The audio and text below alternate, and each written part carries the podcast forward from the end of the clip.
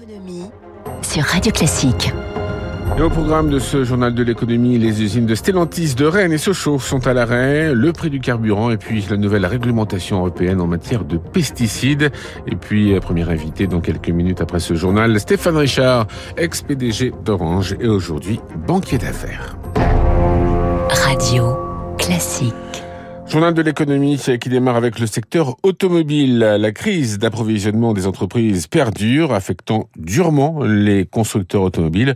Faute de semi-conducteurs, Stellantis met des usines à l'arrêt, Pierre Collas. L'usine de Rennes a éteint ses machines hier soir. Le site de Sochaux ne tourne plus depuis le 14 juin, neuf jours déjà. Les deux chaînes de production ne redémarreront pas avant le 1er juillet au mieux. La faute aux semi-conducteurs, un matériau de plus en plus difficile à obtenir, indispensable dans la fabrication des voitures modernes.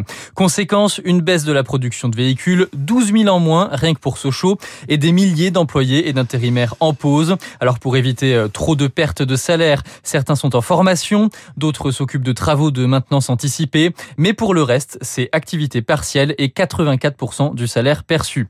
Ces fermetures ne sont pas une première. Déjà en mars, Stellantis, tout comme Renault, avait dû fermer certaines usines plusieurs jours, faute de pièces.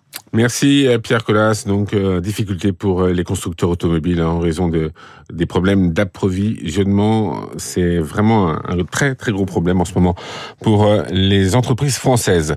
Alors que le départ en vacances approche, une bien mauvaise nouvelle frappe les automobilistes. Le prix du gazole, vous l'avez sans doute observé, repart très largement à la hausse. Le litre a pris 6 centimes en une semaine et se vend désormais à 2,13 euros, à 1 centime de son record historique du mois de mars.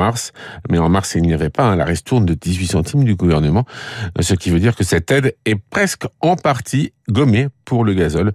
Émilie Vallès. C'est vrai qu'à la pompe, cette ristourne de 18 centimes n'est aujourd'hui plus du tout visible. Pour autant, sans cette aide, ce serait bien pire, confie Nadia Ziane de famille rurale.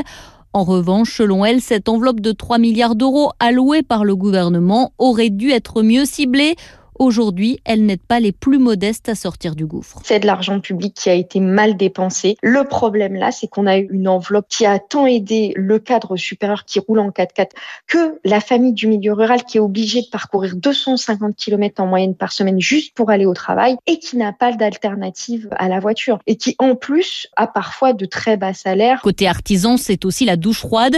Faire le plein de mon petit camion me coûte désormais 130 euros au lieu de 80, se désole Stéphane Cercer à la tête d'une entreprise de terrassement en Seine-et-Marne. Étant donné que je transporte euh, beaucoup de matériaux, euh, du sable, du gravier, je peux pas me, me passer de mon camion. Maintenant, les véhicules, on les optimise au maximum. Enfin, nos déplacements, on les optimise au maximum. Et les chantiers à plus de 25 km de l'entreprise, euh, on les refuse. C'est plus très rentable. Le gouvernement a annoncé que cette ristourne de 18 centimes devait se prolonger jusqu'à la fin de l'été. Encore faut-il que la loi pouvoir d'achat soit votée. Émilie Vallès, le projet de loi sur le pouvoir d'achat qui doit être présenté, rappelons-le, le 6 juillet en Conseil des ministres.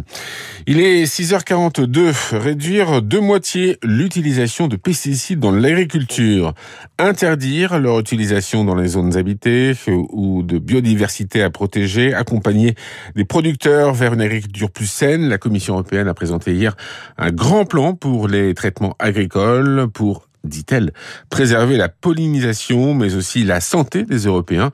Ce plan européen de réduction des pesticides s'inscrit euh, dans les objectifs de réduction des risques pour les consommateurs, mais aussi pour les producteurs.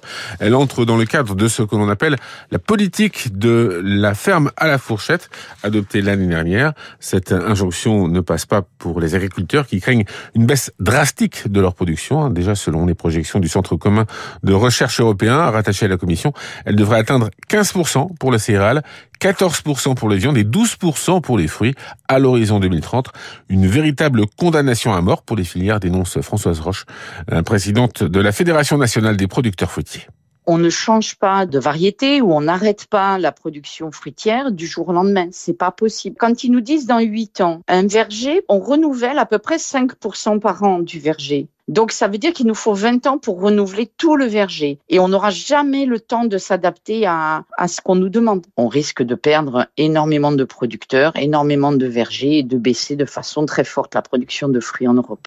Françoise Roque, présidente de la Fédération nationale des producteurs fruitiers, interrogée par Éric Koch. Et puis à noter également qu'hier, les eurodéputés ont adopté euh, la taxe euh, carbone aux frontières. Le mécanisme doit entrer en vigueur à partir de 2027. Par ailleurs, la Commission européenne a décidé de réduire de moitié l'usage des pesticides. On termine ce journal de l'écho avec euh, les marchés financiers. Le Dow Jones a gagné, a perdu 0,2% hier. Le Nasdaq aussi. Le CAC 40 a cédé 0,8%. Le pétrole orienté à la baisse ce matin. On est à 111 dollars sur le Brent. L'euro est à 1 dollar 0,575 et à Tokyo en ce moment, eh bien, le Nikkei perd 0,3%. Il est 6h44, tout de suite, le Focus Echo avec euh, Stéphane Richard, ex-PDG d'Orange aujourd'hui